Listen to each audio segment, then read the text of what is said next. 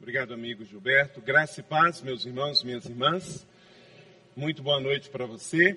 Seja bem-vindo. Aqui é a semana de santificação e avivamento da Terceira Igreja Batista aqui em Brasília. Que bom que você veio e como o pastor Gilberto perguntou, os que estão vindo hoje pela primeira vez, realmente insistimos que você comece hoje, mas só pare no próximo domingo. E você que já está vindo desde domingo, continue, porque o domingo vai chegar.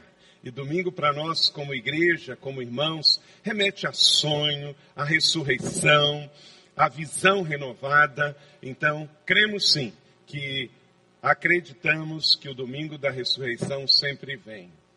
Que bom que você está aqui, é muito bom voltar a esta igreja e ver que há um movimento de Deus nesse lugar. O que, que se espera de uma semana de santificação e avivamento? Que realmente saiamos daqui santificados e santificados e é isso que Deus quer de mim, do pastor Gilberto, de cada pastor dessa igreja, de cada ministro, de cada irmão, de cada irmã.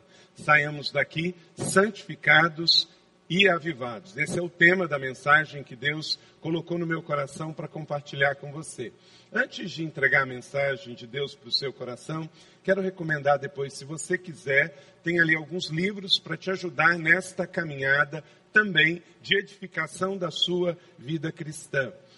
Esse livro aqui, escrito pelo pastor Fabiano, nosso pastor executivo da igreja, sobre votos. Uma semana como essa, um ano como esse, enquanto a igreja está olhando a construção do seu novo templo, é necessário também que cada irmão e irmã se junte a fazer propósitos com Deus. Um propósito, um voto, não muda Deus. Deus é Deus imutável, isso é um atributo dele. Mas muda a gente, muda a igreja. Então, talvez você possa conhecer um pouco mais sobre esse assunto, votos espirituais.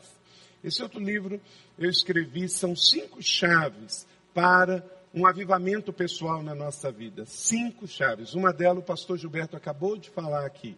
É o crescer na graça de dar, é o entender a questão bíblica sobre esse assunto. Então, cinco chaves para as bênçãos espirituais na sua vida. O outro que eu escrevi é sobre família. Família para sempre. Não há como ter uma igreja avivada se nós não estivermos também unidos em família avivada dentro desse propósito. Então, esses livros estão lá, você pode adquirir depois, e outros títulos meus, do pastor Fabiano, é, está lá para você. Também tem cartão de crédito que você pode passar. Quero agradecer aqui também à igreja pelo envio do pastor Ricardo e da Vera para voltarem a São José. Por favor, ninguém me pegue na saída. Tem pessoas que podem falar, estava indo tão bem, pastor. Pastor Ricardo, ele vai trabalhar num ministério muito importante para a igreja brasileira.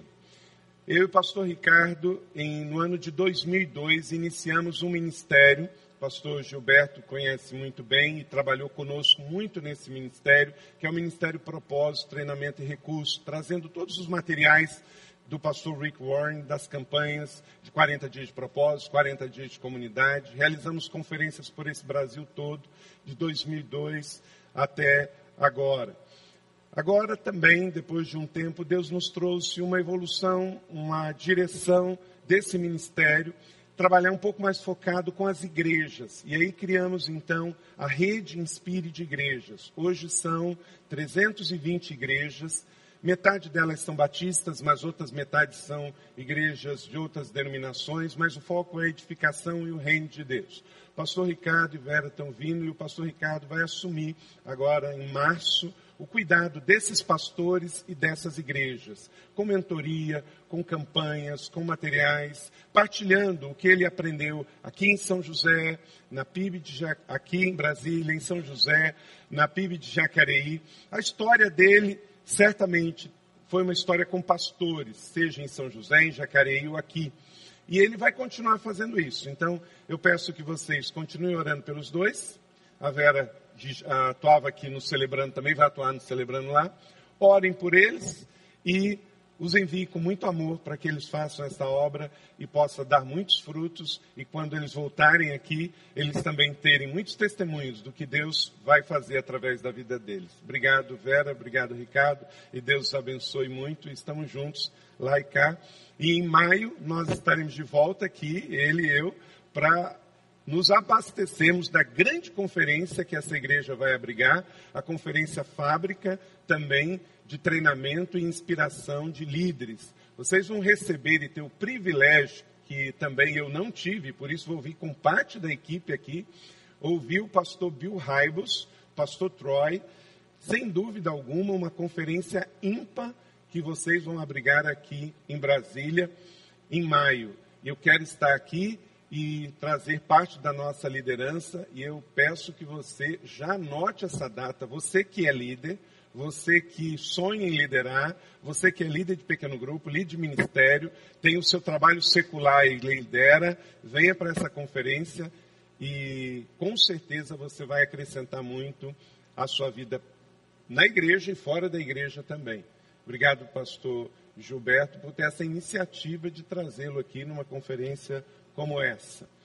E também de é, podermos estarmos juntos aqui para esse momento tão, tão singular. Gostaria de, uh, mais uma vez, é, orar com você, e eu quero incluir aqui mais uma vez, orar pelo desafio da construção do templo aqui ao lado do auditório principal. O pastor Gilberto acabou de me levar lá, eu orei com ele.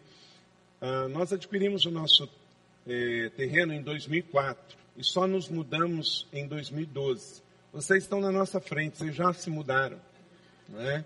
Mas uma coisa, é, nós fizemos lá, e o pastor Gilberto fez isso muitas vezes, todo pregador que vinha, nós levávamos para orar no nosso terreno. Lembra, Júnior?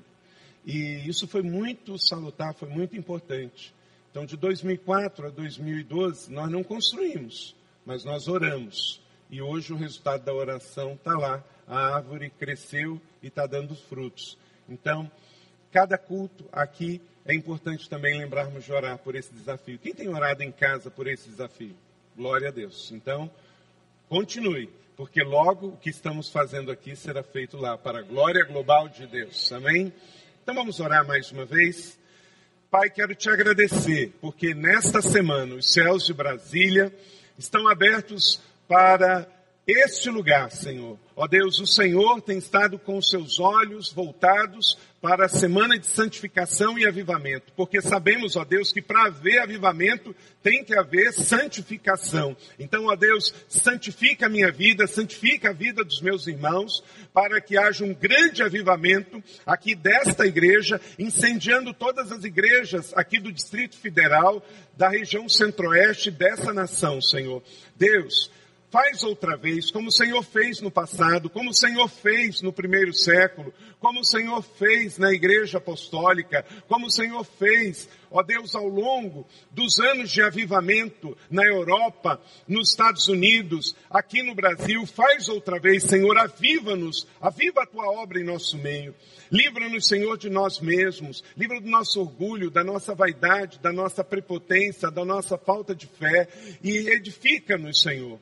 Deus, obrigado pela terceira igreja batista de Brasília, que está fazendo algo inédito, algo diferente, porque ela acredita que para colhermos coisas diferentes, novas, nós temos que fazer o que nunca fizemos. Então recebe, Senhor, o esforço, o sacrifício do teu povo de vir à igreja de domingo a domingo, fazendo uma caminhada com o Senhor, fazendo um voto com o Senhor. Sabemos, ó Deus, que o Senhor está aqui, o Senhor se agrada, Ó Deus, então tenha misericórdia do teu povo que vem aqui orar, clamar, ouvir tua palavra, te adorar. Recebe, Senhor, esses cultos nesta semana e abra os céus sobre o teu povo. Traga aqui apontamentos do céu sobre cada irmão e cada irmã e que os melhores anos desta igreja ainda estejam por vir. E por misericórdia do teu nome, use a minha vida nesta noite. Ó Deus, eu não tenho nada de mim mesmo, mas o Senhor, pela tua graça e misericórdia, nos usa, Senhor. Usa-me como um carteiro. Usa-me, Senhor, como um profeta do Senhor, a entregar a tua palavra. Que eu seja um canal e todos possamos receber do teu trono nesta noite. Oramos em nome de Jesus. Amém. santificados e avivados. Esta é a palavra do Senhor para o nosso coração nesta noite. Eu tenho certeza que se você tiver com o seu coração aberto, você receberá para a honra e glória do Senhor nosso Deus. Amém? Quando nós estamos numa semana como essa, nós temos que entender que é muito importante nos lembrarmos que eu e você, nós não podemos produzir o fogo de Deus. Amém? Fogo, quem produz é o Senhor, mas nós podemos provocar um incêndio. Deus faz o fogo. Deus traz o avivamento do céu para a terra. Ele aviva a minha vida, a sua vida, a minha casa, a sua casa, a igreja. Mas nós podemos controlar a intensidade. Nós podemos ser parceiros de Deus para a chama não apagar. Nós podemos ser agentes de Deus para investir, para que a chama seja acesa e se mantenha crescente a cada dia. Avivamento real, pastores não produzem, igrejas não produzem. Deus produz, mas nós podemos manter esta chama acesa. Eu vou colocar algumas uh, ilustrações do que nós temos feito um pouquinho lá em São José, apenas algumas propagandas de eventos que nos ajudam, me ajuda, ajuda a igreja a nos lembrarmos que Deus traz o seu avivamento sobre nós. Mas eu preciso ser lembrado, eu preciso ser desafiado. Quando seus pastores aqui realizarem eventos e convidar você para participar, não pense que é evento por evento. Eles só querem ser canais e ajudar você para que você também mantenha a brasa acesa. Você regue também. Você coloque o graveto para que a chama não venha apagar. Porque o Senhor nos fala, enchei-vos do Espírito. Quem dá o Espírito é o Senhor, não é? Mas nós vamos decidir se vamos nos encher ou não do fogo de Deus. Pode colocar aí algumas coisas. Por exemplo, aí é 24 horas de adoração. As bandas da igreja vêm tocar, mas não tem necessariamente um público. Não tem 50, 60, 70 pessoas. Existem igrejas no mundo hoje que estão fazendo isso há anos e anos a fio, todo ano, todo dia, toda semana. Mas temos procurado fazer uma vez por mês, pelo menos. Então, já há uns dois anos, temos feito todos os uh, levitas, ministros de louvor, com seus instrumentos, vêm e vão virar 24 horas tocando para o Senhor. No começo, algumas pessoas falaram assim: ah, mas eu vou lá tocar, não tem ninguém? Opa, peraí. Quando eu toco, primeiro eu toco para quem? Para o Senhor. Então, a nossa plateia, em primeiro lugar, é de uma pessoa só. Tocamos para o Senhor. Porque o louvor é para Deus. Claro que, através do louvor, o povo é edificado.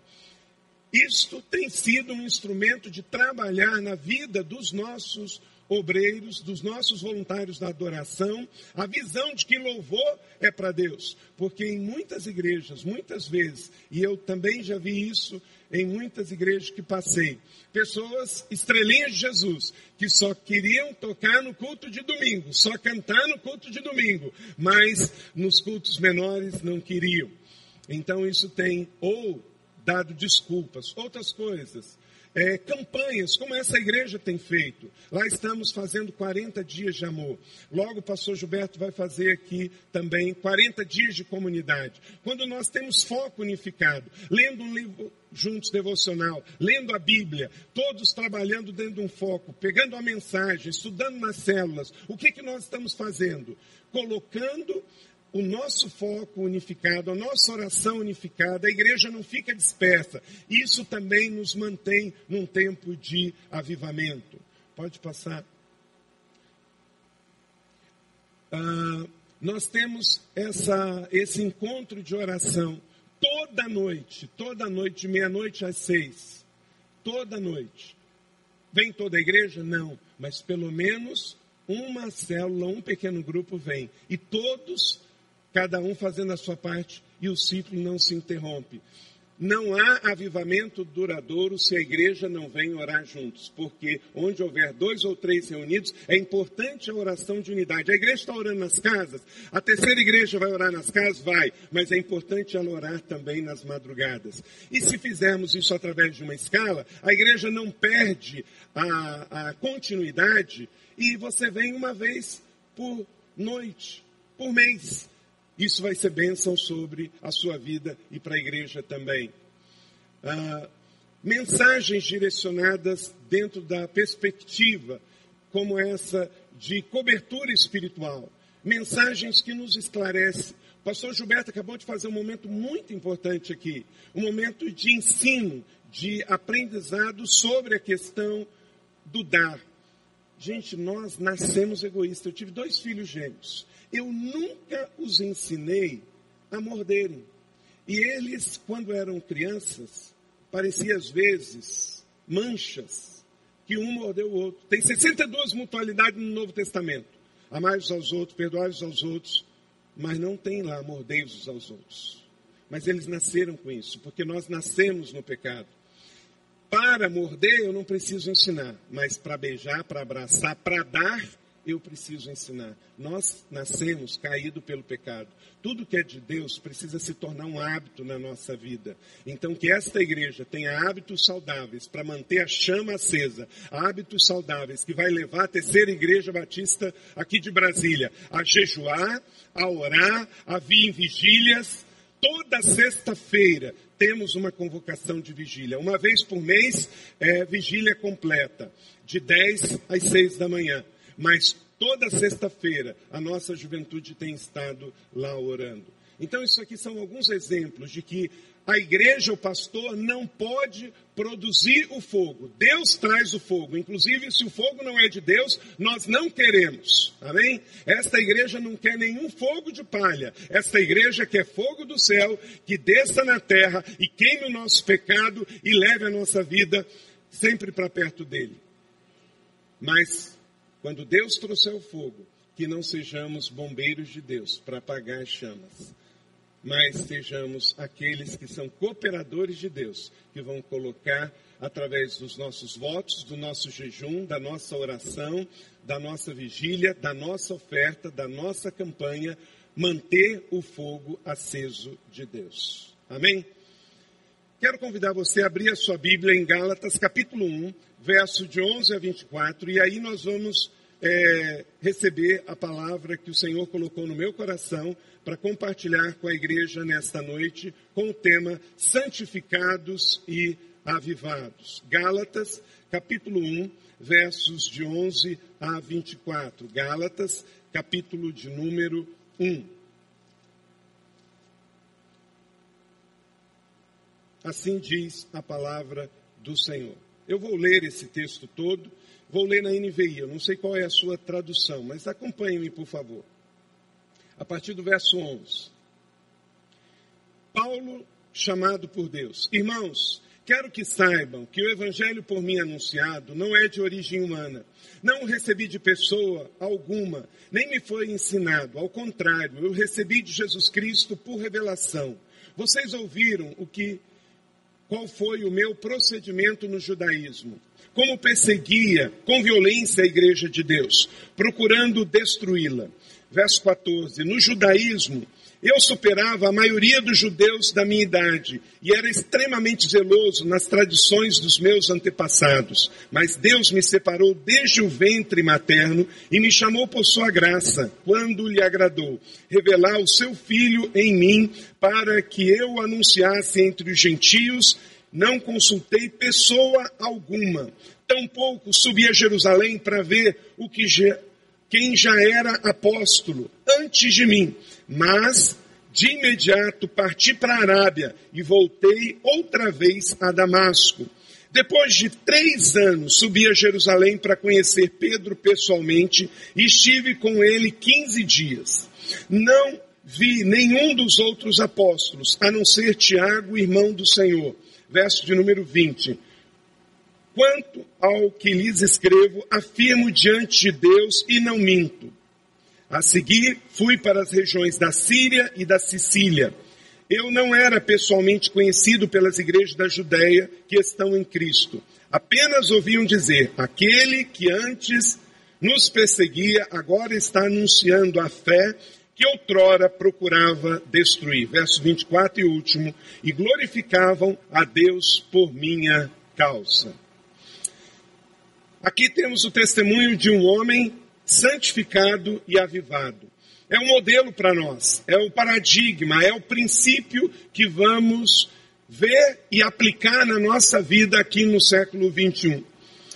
Quando a Bíblia fala de santificação e avivamento, a Bíblia não está falando de uma probabilidade, a Bíblia está falando de uma realidade no mundo espiritual. Josué capítulo 3, verso 5, fala justamente sobre isso. Você pode ler comigo, está aí no PowerPoint. Josué ordenou ao povo, todos juntos, santifiquem-se, pois amanhã o Senhor fará maravilhas entre vocês. Note bem que avivamento e santificação estão casados. Deus está nos dizendo que é possível sermos santificados e é possível recebermos um avivamento do Senhor. Mas vem do Senhor e não vai ser fácil viver esta realidade. É importante nos lembrarmos, eu, Carlito, a minha carne, você, meu irmão, que se nós queremos um avivamento, ele tem que ser precedido da santificação. E isso é difícil, é difícil para mim, é difícil para você, porque a nossa carne não melhora, porque nós vivemos num mundo caído pelo pecado, nós temos televisão em casa, nós temos internet em casa, nós temos pessoas que estão a serviço do mal o tempo todo nos chamando ao pecado, nós temos tentações, nós temos muitas coisas que militam contra a santificação santidade. Por quê? Porque Deus sabe que Ele vai estar conosco. Mas a nossa carne, às vezes, esquece desta verdade. E a questão é que quando nós vivemos no mundo, o nosso espírito luta contra a carne. E esta carne vai teimar em fazer o que é contrário ao Espírito. Para quê? Para que o avivamento não venha. E a Bíblia, ela desnuda os seus heróis. Nós temos um Isaías que era profeta do Senhor e ele admite a sua fraqueza. Eu sou um homem impuro. Eu tenho lábios impuros e eu habito no meio de um povo de impuros lábios. Paulo diz: o bem que eu quero eu não consigo fazer e o mal que eu não quero eu acabo fazendo. Então, meus irmãos, eu e você vamos precisar lutar todos os dias para manter a chama acesa, porque a chama é precedida da santificação, e a santificação não é algo fácil, porque eu e você vivemos num mundo caído pelo pecado. O tempo todo. Quantas pessoas bem intencionadas você conhece aqui? É, já falamos aqui hoje. O Júnior estava falando sobre o sonho da gente ver uma nação livre da corrupção. Quantas pessoas você conhece que entrou bem intencionada na política e ela se perdeu? Quantos funcionários públicos começaram tão bem e foram pegos numa denúncia do Ministério Público? Por quê? Porque o tempo todo nós vamos precisar vigiar. E ninguém cai porque pensa que é fraco. Caímos porque pensamos que somos fortes. Nós não precisamos escolher entre santificação e avivamento, entre integridade e mover. Deus deseja os dois para cada um de nós. Um grande problema é que às vezes nós achamos que temos que escolher entre integridade e mover. Não, Deus quer se mover no meio de um povo íntegro. Deus quer se mover no meio de um povo que tem santidade em casa. Deus deseja os dois para cada um de nós. Esta igreja não precisa escolher entre caráter e carisma. Esta igreja não precisa escolher entre avivamento e seriedade. Deus já escolheu, e Ele escolheu deste modelo: santidade primeiro e avivamento depois. Não existe avivamento sem vidas transformadas. Deus quer uma igreja inteira, inteiramente santa e inteiramente avivada. Vamos dizer isso juntos? Uma igreja inteiramente santa e inteiramente avivada. Nós não precisamos escolher uma igreja inteiramente santa e uma igreja inteiramente avivada. Vivemos tempos desafiadores para a fé cristã evangélica. Por exemplo, você vê coisas que parecem com avivamento, mas não são. O evangelho fácil. Nós temos hoje igrejas com evangelho fácil. Não estou pensando em igreja nenhuma, sério. Estou pensando a nível de movimento. É o crente salvo, sentado e satisfeito. Bom, eu aceitei Jesus, eu vou viver feliz, eu vou esperar o céu. Deus não chama os acomodados. Aqueles que mudaram o mundo foram crentes que tinham uma visão nos olhos, uma paixão no coração e a Bíblia nas suas mãos. Não foi gente salva, sentada e satisfeita. Então, que esta igreja tire completamente do seu radar e nem pense nisso, num evangelho fácil. Não é lugar do salvo sentado e satisfeito. Também que esta igreja não tenha o evangelho legalista, do é proibido. Que Deus nos livre disso, do evangelho legalista. Aquele evangelho que não podemos isso porque isso é do mundo, porque isso é do diabo. O diabo não é dono nem da sola do meu sapato. Amém? Ele não é dono de ritmos, ele não é dono de estilos de música, ele não é dono de nada. Ele é um infeliz, ele vive só para matar, roubar e destruir. Não é que o diabo vai ser condenado, o diabo já está condenado. O diabo não tem nenhuma condição de impedir o avivamento prometido sobre as nossas vidas e sobre esta igreja. Mas passa por uma igreja que não se submete a um evangelho legalista, um evangelho pequeno, um evangelho que atribui ao diabo mais do que ele sonhou ter. Também hoje vemos o tempo de um evangelho mercenário é o evangelho do eu reivindico. De sair lá no pátio, teu irmão com carro menor, eu me encosto, tomo posse. Né? Tomo posse. Como filho do rei, eu posso todas as coisas porque eu sou príncipe. Então eu me aproprio. É uma prosperidade que é contramão à cruz e o evangelho, a rendição. Não queremos também esse evangelho. Porque esse evangelho não nos conduz ao avivamento, esse evangelho nos conduz a uma prosperidade vazia e que não traz o céu à terra, que não traz o reino até nós e que não produz transformação.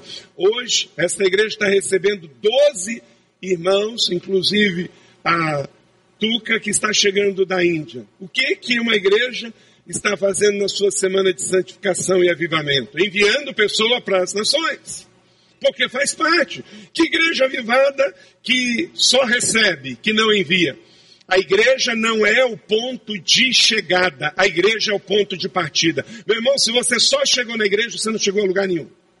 A igreja é o lugar que recebe, prepara e reparte e envia. Se você não tirou o seu passaporte, vai tirar o seu passaporte. Ah, eu não tenho tempo, ah, eu não tenho dinheiro, ah, eu não tenho férias. Meu irmão, a primeira coisa é tirar o passaporte. Mas não é para ir fazer compra em Miami, nem para tirar férias em Bariloche. É para você já gerar no mundo espiritual a sua primeira viagem missionária internacional. E começa como? A, a, disponibilidade. Eu vou tirar meu passaporte, eu vou atualizar minha documentação, eu vou orar a Deus, eu vou perguntar ao pastor da igreja, ao líder de missões, onde eu posso ser útil com meus dons e com as minhas habilidades. Que esta igreja, em nome do Senhor Jesus, não tenha um evangelho mercenário, mas um evangelho integral. Também o evangelho descartável, quer dizer, até o próximo evento, até o próximo culto. Viver apenas do momento espiritual e emocional também não vai criar raiz nas nossas vidas, meus irmãos, minhas irmãs. Mas em dias que vivemos também temos tido esse evangelho. E o outro, que quinto e último, que é o que Paulo se propõe e é onde vamos basear a mensagem. É o evangelho integral. É o evangelho do tudo posso naquele que me fortalece. É o evangelho que acredita que de fato nós podemos ser prósperos, mas não só simplesmente na questão do dinheiro, mas é na vida satisfeita com Deus. É na questão de que a minha prosperidade e riqueza tem a ver com um propósito maior. Não é só sobre a minha vida, mas é sobre o reino de Deus. Tem gente que é tão pobre, tão pobre, que a única coisa que tem é dinheiro. Mas o dinheiro manda nele, virou uma potestade. Tem um livro ali fora também que vai te ajudar sobre isso. Quando Jesus fala que não podemos servir a Deus e ao dinheiro, a tradução para o português veio dinheiro, mas no original grego é uma entidade espiritual chamada Mamon. E Mamon diz: onde você vai, como você vai, com quem você vai, se você pode, se você não pode. O seu dinheiro tem que estar a seu serviço, porque ele está a serviço do reino de Deus e não você dizer para ele se você pode ou não. Então a igreja de Jesus não pode se tornar nem um supermercado da fé e nem um monumento cultural de religiosidade, porque o evangelho na Europa virou um monumento religioso. Nos Estados Unidos está virando em muitos lugares e no Brasil também. Mas que o Senhor nos faça o povo do caminho, o povo da fé avivada, com um caráter avivado. Nós possamos acordar e dizer: Senhor, tudo que o Senhor tem para a minha vida hoje, eu recebo, eu creio. Queridos, temos que ter o hábito do momento devocional com Deus. E eu tenho todos os dias. Pode ser um pouquinho menor, um pouquinho maior. Mas acordar de manhã e ter um tempo de oração com Deus e uma breve porção da leitura da palavra é indispensável. E eu já faço essa oração há muitos anos, não sei quando eu a comecei. Mas todos os dias de manhã, na minha oração, duas coisas eu peço a Deus. Senhor, tudo que o Senhor tem para mim, eu quero, eu recebo, eu abro mão. Eu quero estar intencionalmente livre de tudo que é do Carlito para receber o que o Senhor tem para minha vida. Às vezes a gente tem uma agenda, mas Deus tem uma outra coisa maior para nós. Eu preciso me esvaziar da minha para receber a de Deus. E outra coisa é repreender as intenções do diabo contra a minha vida. Eu sou um alvo, você é um alvo. Nossos filhos são alvos, nosso casamento é um alvo.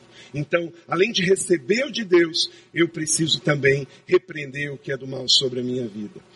Então, dentro desses cinco evangelhos que hoje você encontra em Brasília e no Brasil e no mundo, escolha o evangelho integral. É o evangelho da cruz, mas é o evangelho também que quer um povo bem resolvido, um povo refinado, um povo cheio do Espírito Santo de Deus, santificado e avivado para a glória global de Deus.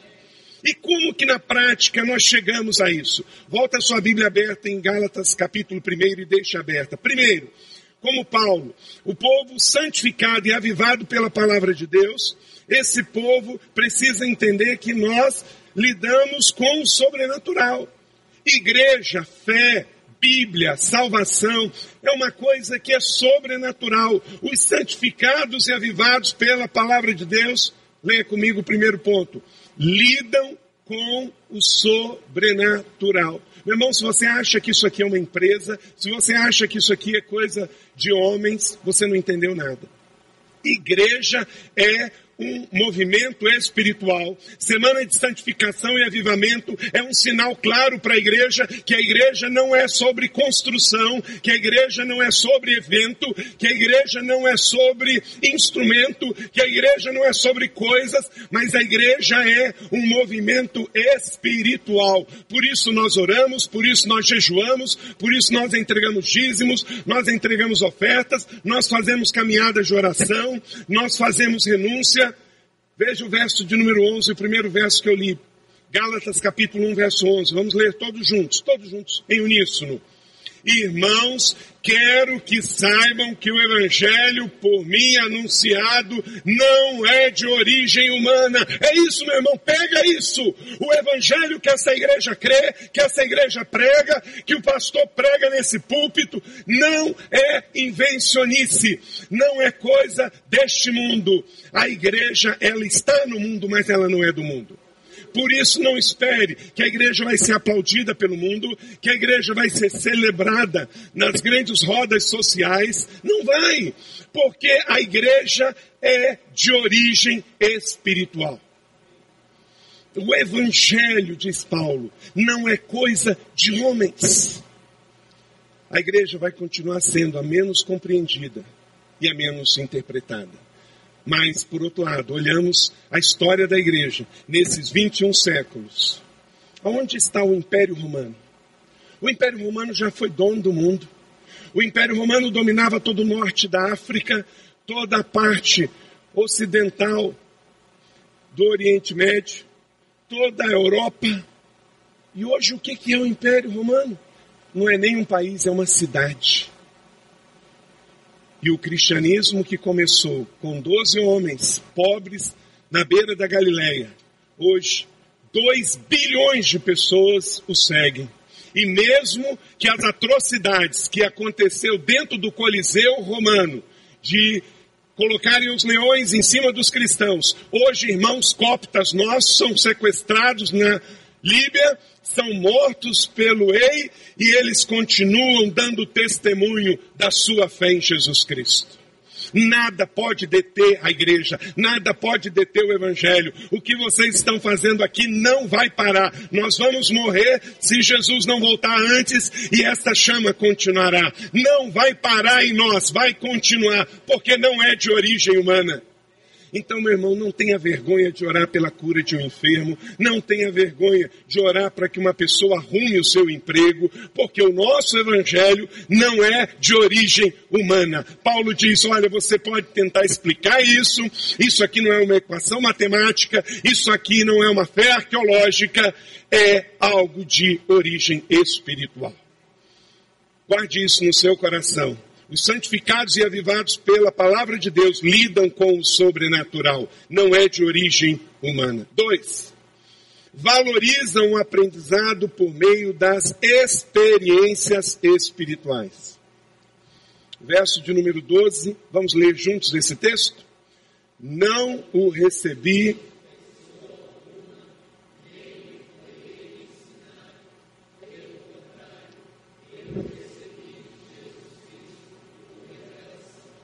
podemos estudar sobre Bíblia, podemos fazer bacharel, mestrado, doutorado, conferências e atualizações. Tudo é muito importante.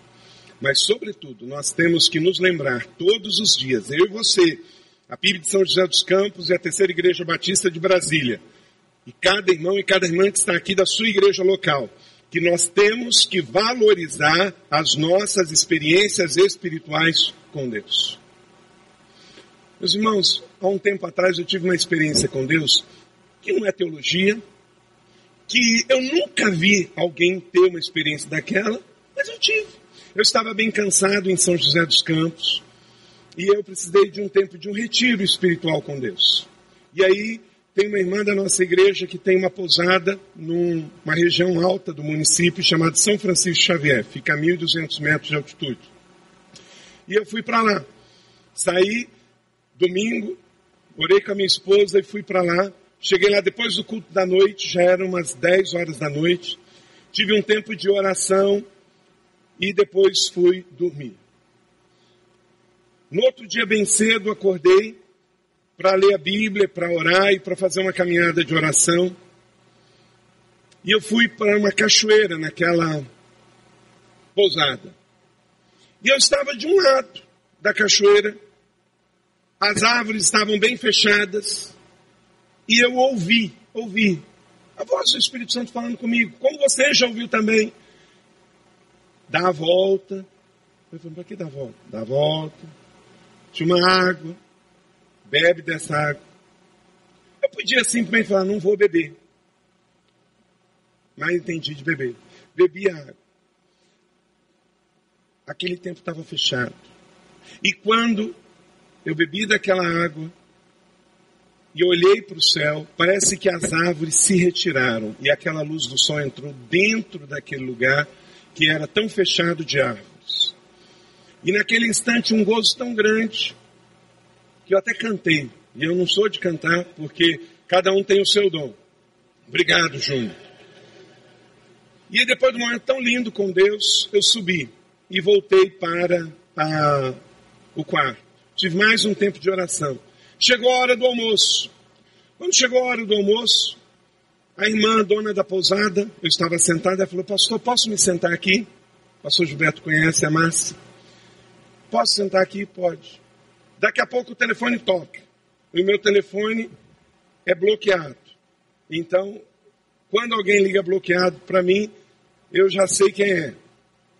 Aí era bloqueado, eu peguei, estava ah, é, do outro lado. A irmã essa falou, pastor, Está bloqueado, você vai atender? Eu falei assim, é, é o pastor Fabiano. É o bloqueado que me liga e eu ligo para ele. Manda. Eu peguei o telefone e falei, fala pastor Fabiano. Aqui é Miguel. Eu falei, olhei para Márcia, na minha frente. Miguel, mas não conheço nenhum Miguel. Imediatamente, meus irmãos, a voz de um rapaz, forte, firme. Eu falei assim, não, eu conheço o Miguel. Na Bíblia tem um Miguel. E ele é anjo. Meu irmão, não é doutrina. Nunca eu vi acontecer isso com ninguém. Aconteceu comigo e não sei se na vida vai acontecer. Esse rapaz, Miguel, me falou várias coisas que iriam acontecer na minha vida espiritual, ministerial e financeira. Eu senti tanta paz porque fiz uma conexão com o momento de oração que tive logo cedo. Que eu falei, assim seja, bendito é aquele que vem em nome do Senhor. Eu recebo. E desligou o telefone. O telefone estava bloqueado eu não tenho número, era Miguel, eu não tenho nenhum amigo chamado Miguel, mas eu tenho um Deus que na Bíblia enviou um anjo chamado Miguel e que estava a serviço dele aqui, e segundo a minha Bíblia, esse anjo não morreu. Na sua morreu? Quem acredita que os anjos do Senhor são eternos e continuam a serviço do Senhor, como diz a palavra, ao teu respeito darei ordem aos anjos para que venham te livrar. Quem crê nisso aí? Então que você também receba a ligação de Miguel. Amém? Queridos, eu quero ter histórias para contar. Isso não tem. A minha teologia é uma teologia bíblica batista, que nada mudou nos 22 anos que sou pastor, pela quarta vez de uma igreja batista, e nos últimos 18 anos. Mas a Bíblia nos fala que homens e mulheres tiveram experiências com Deus, e essas experiências, por serem de Deus, Deus não tem compromisso em repeti-las. Eu não vou ficar mais crente ou menos crente se Deus faz uma experiência comigo, mas eu quero ter histórias para contar. Eu estou realmente esperando que Deus me surpreenda. Amém? Gente, se nós não tivermos expectativas que eu vou ter encontros com Deus nas madrugadas, ao caminhar, ao retirar um tempo, como é que eu vou ficar? Eu vou ficar só ouvindo história dos outros? Agora, para mim foi fundamental entender que eu estava cansado e eu precisava me desconectar para ouvir Deus de uma maneira especial. Queridos, Deus nos fala o tempo todo. Só que muitas vezes nós estamos dando, sempre dando sinal de ocupado para Deus. Deus quer falar, Deus quer nos chamar e nos dar presentes especiais, mas está nos encontrando ocupado demais até para orar. Não recebi de pessoa alguma. Paulo não estava dizendo aqui que ele era contra o ensino acadêmico. Ele era um homem altamente letrado, estudou aos pés de Gamaliel, era membro do Sinédrio, sabia decor o Pentateuco, mas ele também tinha experiências com Deus, que cada irmão, cada irmã, membro desta igreja, além do conhecimento acerca da palavra de Deus, seja visitado pelo Espírito Santo de Deus e tenha muitas experiências com o Senhor. Não foi me ensinado, mas recebi, leia comigo a parte final, por revelação. Não coloque Deus numa caixa. Deus pode falar sobre através de sonhos, visão. Claro que sempre à luz da palavra de Deus, mas Deus não está comprometido em falar do seu jeito, porque ele é Deus e eu sou apenas o servo. Ele vai usar pessoas que eu não esperava, lugares que eu não esperava, situações que eu não esperava. É só eu não estar fechado ao mover do Senhor. Estude bastante, mas valorize as experiências espirituais com o Senhor. Que este ano, em nome de Jesus, fruto também dessa semana, vocês tenham muitas histórias para contar. Eu não sei, pastor Gilberto, o que vai acontecer depois dessa semana, mas eu sei que vai ficar para a história. Ela vai ser história e profética. Até hoje, nós nos lembramos e temos por referência a primeira semana de santificação e avivamento que vivemos em São José dos Campos no ano de 2006. E foi um mover de Deus, foi um divisor de águas, foi uma referência histórica e profética. E até hoje, nove anos depois, sempre estamos nos lembrando do que Deus fez lá.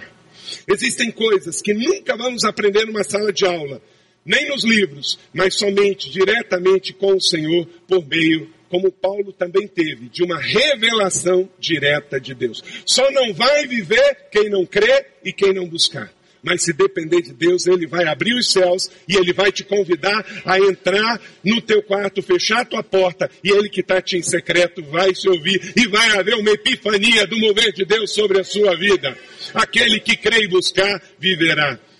Terceiro, rejeitam o apego à religiosidade. Cada um aqui que também quer ser santificado e avivado pela palavra de Deus, vai viver também esta realidade. A rejeição ao apego à religiosidade. Paulo passou por isso também. Veja aí Gálatas capítulo 1, verso 13 a 14. Vocês ouviram qual foi o meu procedimento no judaísmo. Vamos ler juntos? Como perseguia com violência a igreja de Deus, procurando destruí-la. No judaísmo eu superava a maioria dos judeus da minha idade. Era o quê? extremamente zeloso das tradições dos meus antepassados.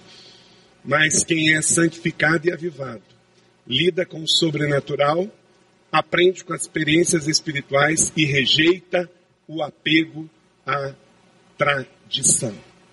Meus irmãos, eu creio que nós precisamos entregar um sacrifício para receber um tempo novo de Deus sobre a nossa vida. Não existe altar sem sacrifício, guarda isso no seu coração. Talvez o que temos que entregar para Deus é o que Paulo entregou. Anos e anos e anos e anos de muita tradição. Talvez, se você fizer uma leitura do Evangelho, você vai perceber, e talvez você nunca fez isso nessa perspectiva, o único grupo que Jesus pegou pesado foi com os religiosos. Jesus não pegou pesado com o Império Romano, que era devasso, profano, opresso e violento. Por quê? Porque era uma permissão de Deus para aquele tempo. O Senhor Jesus pegou com os religiosos, sabe por quê? Porque eles sabiam a verdade, diziam uma coisa e faziam outra que em nome do Senhor Jesus, eu e você, possamos nos apegar a Jesus e a sua igreja, mas não às nossas próprias tradições que às vezes nos impede de ver e viver o novo de Deus. Existem coisas que nunca vamos poder dimensionar se estivermos abertos a um Deus que também não podemos dimensionar. O que você produz por si mesmo gera orgulho carnal e humano. Mas o que Deus dá, nós entendemos que só Ele faz, então a Ele toda a honra e toda a glória. Quarto princípio, para os santificados e avivados, valorizam o seu chamado espiritual. Verso 15.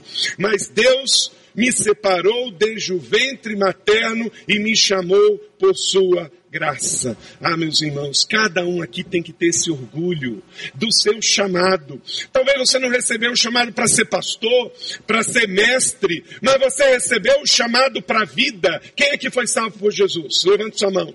Então você foi chamado, você foi chamado para a vida, você foi chamado para a salvação, você foi chamado para o ministério, dentro ou fora da igreja, e você tem que ser o primeiro a valorizar isso. Uma igreja que é tomada por um tempo de santo avivamento, cada um tem alegria em servir, é apaixonado, e o tempo do apaixonado é diferente, por isso ele não vê a hora do culto acabar, por isso ele não vê a hora que o pastor vai poder lançar um novo desafio, ele está sempre numa expectativa, ele quer ver algo novo, ele tem essa convicção de que é separado, foi chamado e chamado do alto. Somos chamados para seguir Jesus. Queridos, quando eu vejo o que Deus está fazendo em algumas igrejas brasileiras. E eu quero me alegrar aqui com o meu colega pastor Gilberto em ver que esta igreja faz parte disso. Meus irmãos, quantas igrejas estão vivendo a mesma coisa em Brasília de 20 anos atrás? Em São José dos Campos também. Então não tem a ver com Deus, tem a ver com os cooperadores de Deus. Tem igrejas que, se o século XXI voltar, elas estão prontas. Elas usam a mesma roupa, a mesma indumentária, o mesmo estilo de culto, os mesmos ministérios. Elas estão prontas para o século XX, mas alô, o século XX não volta mais. Não é questão de gosto, é uma questão de que eu preciso entender que a igreja não é um monumento. A igreja é um movimento de amor que se renova a cada dia. Eu não preciso concordar com as pessoas, mas eu preciso aceitar as pessoas. Em São José dos Campos, esse é um ano de amar para nós. Estamos vivendo nessa quaresma, 40 dias entre o carnaval e a Páscoa, 40 dias de amor. A mensagem desse domingo falou muito ao meu coração. O maior desafio para amar é aceitar. Nós falamos que amamos, mas o nosso desafio é aceitar. E sabe por que para nós é difícil aceitar? Que nós associamos aceitar com concordar. Tem nada a ver uma coisa com a outra. Por exemplo, nós precisamos aceitar as pessoas diferentes, mesmo que não concordemos com o seu estilo de vida. Mas esta igreja precisa ser um lugar de braços abertos para todas as pessoas esquisitas e diferentes de Brasília. Amém? Você foi chamado, e com o chamado do alto, você vai estar apaixonado por Cristo e pela igreja. Você não vai deixar que ninguém fale mal da sua igreja. E tem gente que é assim, não, não falo mal não, eu só ouço. Se alguém, há um tempo atrás eu falei assim, olha, eu amo esta igreja apaixonadamente. Porque eu amo a igreja como a minha família. Alguém fala mal da sua família para você, biológica? Não, procura outros para falar porque é a sua família biológica. A igreja é a nossa família espiritual. Também não aceite. Você é apaixonado por Jesus e pela igreja de Jesus. Quinto, mantenha o foco na missão, não se deixe distrair. Verso 16 e 17. Quando lhe agradou revelar o seu filho a mim, para que eu anunciasse entre os gentios, não consultei pessoa alguma, tampouco subi a Jerusalém para ver os apóstolos, que eram apóstolos antes de mim, mas imediato parti para a Arábia e tornei a voltar a Damasco. Gente, qual a coisa mais natural? O camarada se converteu à fé cristã. Ele sabe que tem outros apóstolos. Não é meio natural? Eu quero ir para o centro desta igreja. Onde era a sede da igreja cristã? Ficava em Jerusalém. Muito natural, era um direito de Paulo. Se converteu. Aonde estão os outros apóstolos? Quem são eles? Eu quero ir em Jerusalém, eu quero ver o templo numa outra perspectiva. Eu quero ver a igreja de Jesus. Mas ele abre mão disso, porque antes do que ele queria fazer, tinha o que ele precisava fazer. E o que ele precisava fazer era manter o foco na missão, era ir para a Arábia, era ter o seu seminário de pedreira com Deus, porque só estamos prontos para a adoração quando passamos pela refinaria do Senhor. E aí ele então foi para a Arábia, para o seu seminário intensivo de crescimento, e depois tornou a voltar a Damasco. Ele não foi para Jerusalém, ele não foi adorar no templo, ele não foi conhecer a igreja nas casas de Jerusalém, ele não foi encontrar os colegas, ele não foi para outro lugar senão direto para a missão. Apegue-se a Jesus, apegue-se à igreja, apegue-se ao ministério, ao chamado e à missão, e você não vai trocar mais de igreja. Você não vai sair da igreja mais, ah, não gostei. Ah, estou chateado. Ah, não me deram essa função. Ah, eu não fui valorizado. Eu não tenho tempo agora para perder o foco. Eu estou avivado, santificado e eu agora preciso cumprir o ministério que eu recebi do Senhor. Não há tempo a perder, meu irmão. Os dias estão passando, Jesus está voltando. Esta é a hora. Não perca tempo com coisas menores. Quando Deus te dá uma visão, e esta igreja tem uma visão, já é uma igreja que tem um chamado global, uma igreja que tem um líder que tem visão global. Você não precisa de mais nada. Você tem Jesus, tem uma igreja saudável e tem uma liderança que sabe de onde veio, que está fazendo e para onde vai. Então, não abra mão disso, meu irmão. Vai chegar o momento certo de você ir à sua Jerusalém. Mas agora é tempo de Arábia, de estudo, de missões. Sexto, as pessoas que são consagradas e avivadas entendem que existe um momento certo para tudo. Nem tudo é na hora e do jeito que nós gostaríamos que fosse. Verso de número 19 e 20. Diga comigo, depois de três anos. Paulo teve que esperar. Imagine, gente. Eu, do jeito que eu sou afoito, eu não conseguiria. Três anos ele teve que esperar para ir a Jerusalém, agora na perspectiva de convertido. Gente, ele tinha ido a Jerusalém como um religioso, agora ele era um convertido. Ele era participante de Jerusalém de momentos de tradição, de culto, com uma perspectiva voltada para o templo. Agora, ele era um convertido voltado para a cruz. Ah, meu Deus! Depois de três anos, subi a Jerusalém para conhecer Pedro pessoalmente. Olha a informação que ele diz aqui. Ele anelava, ele buscava, ele queria ter esse momento. E fiquei com ele 15 dias não vi nenhum outros apóstolos a não ser Tiago, irmão do Senhor. Aqui tem mais uma referência que Maria teve outros filhos, tá? Porque se faz essa diferenciação entre os outros apóstolos e irmãos do Senhor, é porque Jesus teve irmãos e Maria teve filhos, né? Tem obreiro que só quer ir para Jerusalém. Tem irmão que só quer ficar em Jerusalém. Ele só quer ficar no Monte da Transfiguração, mas ele não quer descer no Vale da Aprovação. Ele não quer ir para o dia a dia da ação social, do evangelismo, de missões integral. Então entenda isso, meu irmão. Existem momentos certos para cada coisa. Este é o tempo de orar, vamos orar. Este é o tempo de jejuar, vamos jejuar. Esse é o tempo de celebrar, vamos celebrar. Mas que essa igreja ande em unidade. Quando o sinal for para lá, vamos. Quando o sinal for para lá, vamos. Vamos andar, que a terceira igreja batista de Brasília ande sobre a nuvem de Deus. Quando a nuvem for, o povo vai. Quando a nuvem parar, o povo para. Porque submissão significa proteção. Orquestra desafinada tem vida curta. Até o final do ano, em São José dos Campos, nós vamos plantar 40 igrejas. Vocês não gostam de que a gente plante igreja, não? Então eu vou falar de novo. Até o final do ano plantaremos 40 igrejas. Se tem um legado e se tem algo que o mundo precisa de mais igreja, e porque eu fui confrontado, nós tínhamos um projeto. A nossa região tem 39 municípios. E a maioria deles, pastor Gilberto conhece, pastor Ricardo, são municípios pequenos, com índice de convertidos da Europa, de 2% e 3%. Não é igual São José dos Campos, que é de 22%, que é a mesma da média nacional, segundo o IBGE.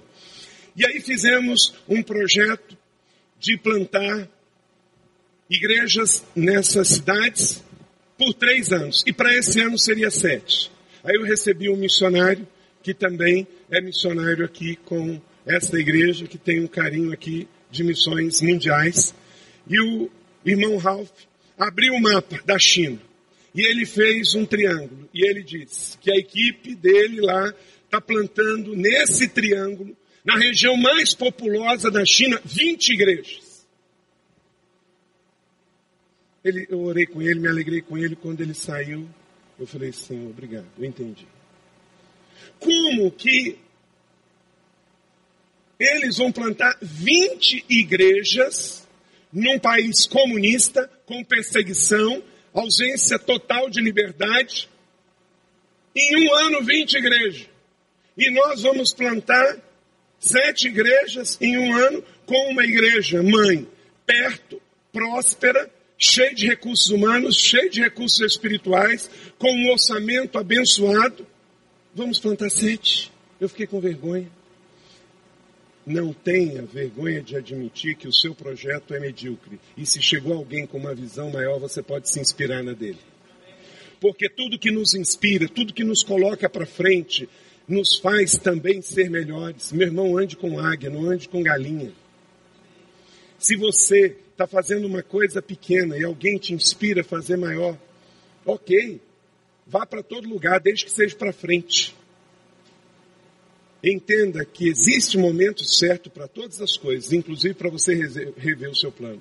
E revimos o plano. E vamos plantar esse ano, nessas cidades pequenas, 40 igrejas. Fale sempre a verdade. O santificado e avivado, verso de número 20. Quanto ao que lhes escrevo, afirmo diante de Deus que não minto. Uma igreja avivada é cheia de crentes que falam a verdade. Fale a verdade, porque do contrário a mentira revelará você. Sustente a verdade e a verdade sustentará você. Oito. Estão sensíveis e disponíveis para irem a lugares de conhecido. Verso 21, diz Paulo em 1 Coríntios, 1 em Gálatas, capítulo de número 1, verso 21. Leia comigo todos juntos. A seguir, fui para as regiões da Síria e da Sicília. Ele não tinha ido lá, mas o Senhor falou que depois de Jerusalém, ele tinha que continuar. Olha que coisa interessante.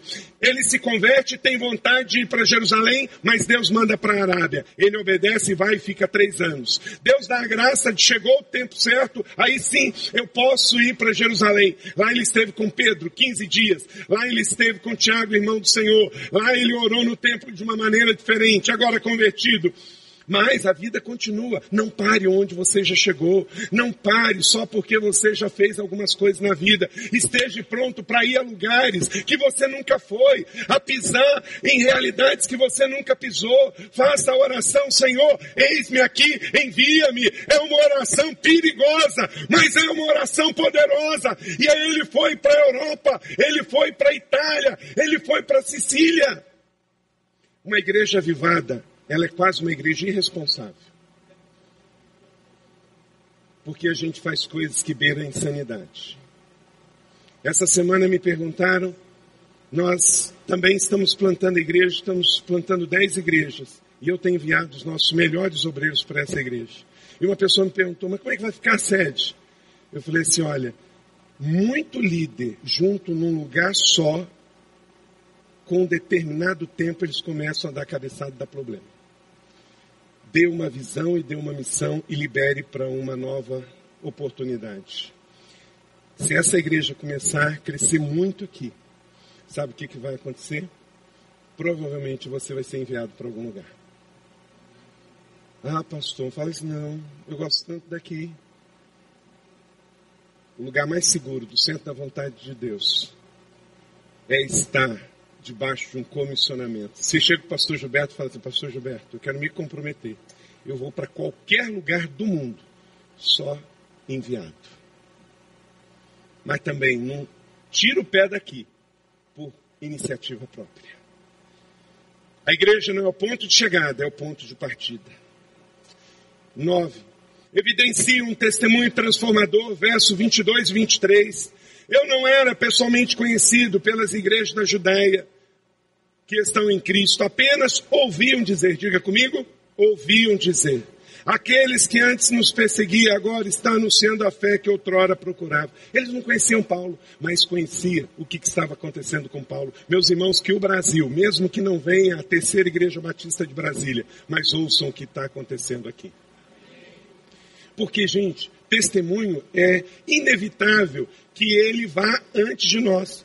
Por exemplo, quem aqui já ouviu, já teve a experiência de uma pessoa que tem um mau testemunho, mas você não conhece, e alguém fala assim, ó, essa pessoa, vamos chamá-lo de Luiz, o Luiz vai vir aqui. O que, que você faz? Você pega e sai. Você não conhece o Luiz, mas o Luiz tem um testemunho tão ruim que fala que ele vem e você vai embora. Da mesma maneira, quando o testemunho é positivo.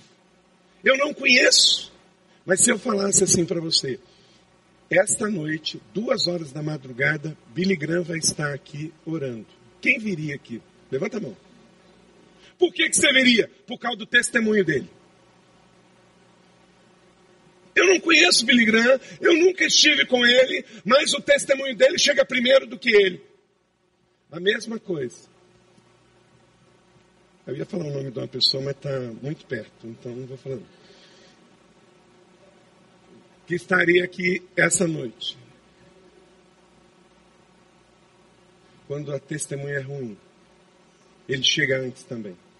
Se você for fofoqueiro, maledicente, murmurador, avarento, esse testemunho ou esse contra-testemunho vai chegar na sua frente. Foi assim com Paulo.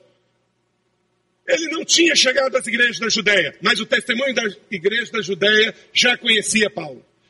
Que o meu e o seu testemunho seja conhecido antes da gente chegar, positivamente diante do Senhor. Uma igreja cheia de pessoas avivadas e consagradas tem um testemunho evidente. Décimo e último, conduz vidas para perto de Deus. Verso 24, leia comigo. E glorificavam a Deus por minha causa que por causa do Edson, por causa do Ricardo, por causa do Júnior, por causa do Gilberto, por causa da Tabita, cada um aqui possa ouvir que pessoas afluíram para este lugar por causa dessas pessoas que você não seja conhecido por alguém que tira pessoas da igreja, que desmotiva as pessoas para virem à igreja, mas que pessoas que estiverem aflitas, cansadas, preocupadas, com dúvidas, se elas chegarem perto de você, que seja um instrumento para que elas se acheguem para perto de Deus. Quantas vezes a gente ouve de pessoas assim, fulano andava com Beltrano e se desviou da fé. Pensa que coisa terrível. Alguém foi instrumento para desviar o outro. E glorificavam a Deus por minha causa. Bote seu nome aí. Aqui era o nome de Paulo. Você está levando pessoas a glorificarem a Deus ou está levando pessoas a se distanciarem de Deus? Igreja, cumpra o seu ministério, 2 Timóteo 4, 5. Porque vocês têm uma unção, eu tenho uma unção. Em 1 João, capítulo 2, verso 20. Vamos ler juntos, todos juntos mas vocês têm uma unção que procede do santo. Em algumas igrejas é até pecado falar que a gente tem unção. Meu irmão, ou você tem unção ou você não tem. Mas a Bíblia está dizendo que você tem. Você vai duvidar disso só porque alguém falou? Há uma unção que não é sua, procede do santo. E quem tem essa unção vai repartir essa unção. E se você encontrar alguém que tem uma unção especial, uma graça especial, ore por essa pessoa. Valorize isso, honre isso. Sabe o que, que vai acontecer? Esta unção vai chegar sobre a sua vida, porque a gente recebe da unção que respeita. Assim foi com Eliseu para com Elias. Ninguém recebe o que despreza, ninguém recebe o que menospreza. Você recebe aquilo que você nutre, que você ama, que você curte, que você gosta que você honra. E aqui quero concluir. Em Atos capítulo 2, 3 e 4. E viram que parecia línguas de fogo, que se separaram e pousaram sobre cada um deles. Diga comigo, cada um deles. E todos ficaram cheios do Espírito Santo. Lá na igreja primitiva isso aconteceu, 120 reunidos no mesmo lugar, e veio o Espírito Santo e desceu, e sobre cada um dos que estavam naquele lugar receberam uma chama, e esta chama não pode ser apagada. Meu irmão, se você é um crente em Jesus, se você se converteu, converteu, você tem Jesus dentro da sua vida, tem uma chama na sua cabeça. Esta chama não é visível no mundo que nós vemos aí fora, mas no mundo espiritual é visível. Deus está vendo e o diabo também está vendo. Esta chama está brilhando. Ela não ficou, segundo a palavra, na cabeça do pastor, na cabeça do líder, mas na cabeça da igreja. Por isso, a igreja pode viver um tempo de consagração e de avivamento, porque há um Espírito Santo que colocou sobre a cabeça de cada um dos 120, dos mil, dos dois mil, uma chama. E isso não pode ser apagado. E essa semana é para nos lembrar disso. Santidade gera intimidade. Leia isso comigo.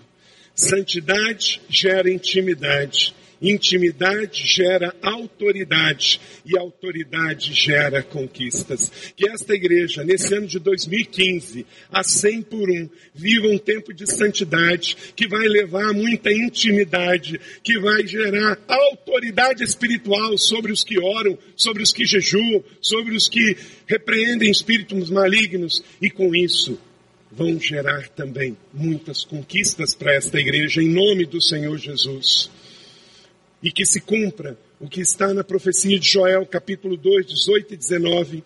Então o Senhor mostrou zelo para com a sua terra e teve piedade do seu povo. E o Senhor respondeu ao povo: Estou lhe enviando trigo novo, trigo, vinho novo e azeite, o bastante para satisfazê-los plenamente. Nunca mais farei de vocês objeto de zombaria para as nações.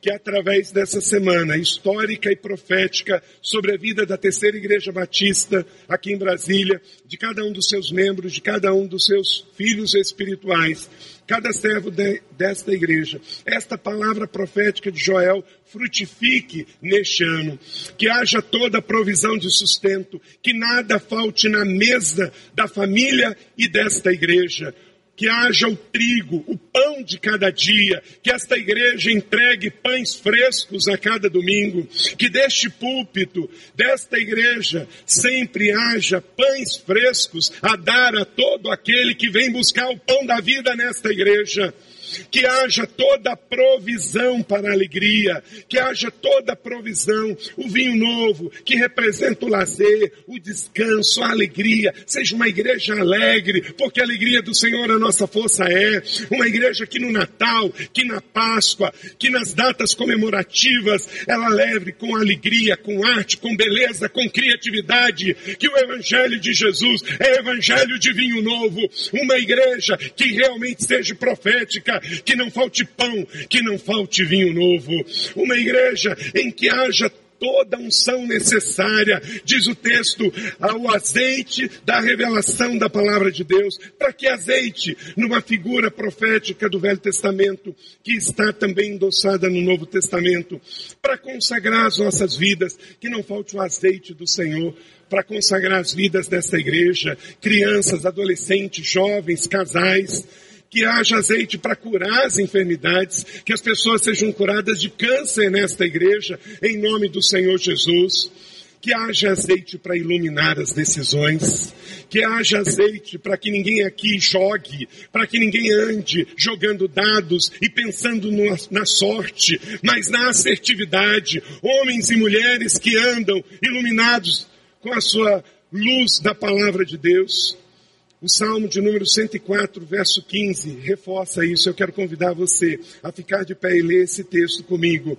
Esse mesmo texto de Joel, capítulo 2, 18 e 19, é reforçado, a banda pode subir. Um Salmo 104, verso 15, leia comigo. O vinho que alegra o coração do homem, o azeite que lhe faz brilhar o rosto e o pão que sustenta o seu vigor. Aleluia. E Joel disse: Estou trazendo o pão, o vinho e o azeite, e bastante, diga comigo, bastante. Bastante para que vocês tenham para si e para dar, para si e para repartir, para si e para dar para o próximo. Uma igreja que seja extravagante no seu louvor, na entrega da sua palavra, nos seus atos proféticos, na sua visão de águia e no seu coração de cordeiro, para a honra e glória do Senhor. Amém? Você recebe esta palavra da fé?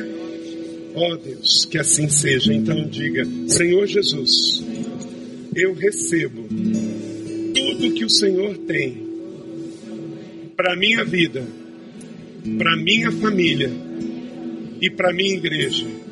E eu me comprometo a repartir sem parar.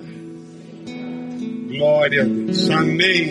Aleluia. Bendito seja o nome do Senhor.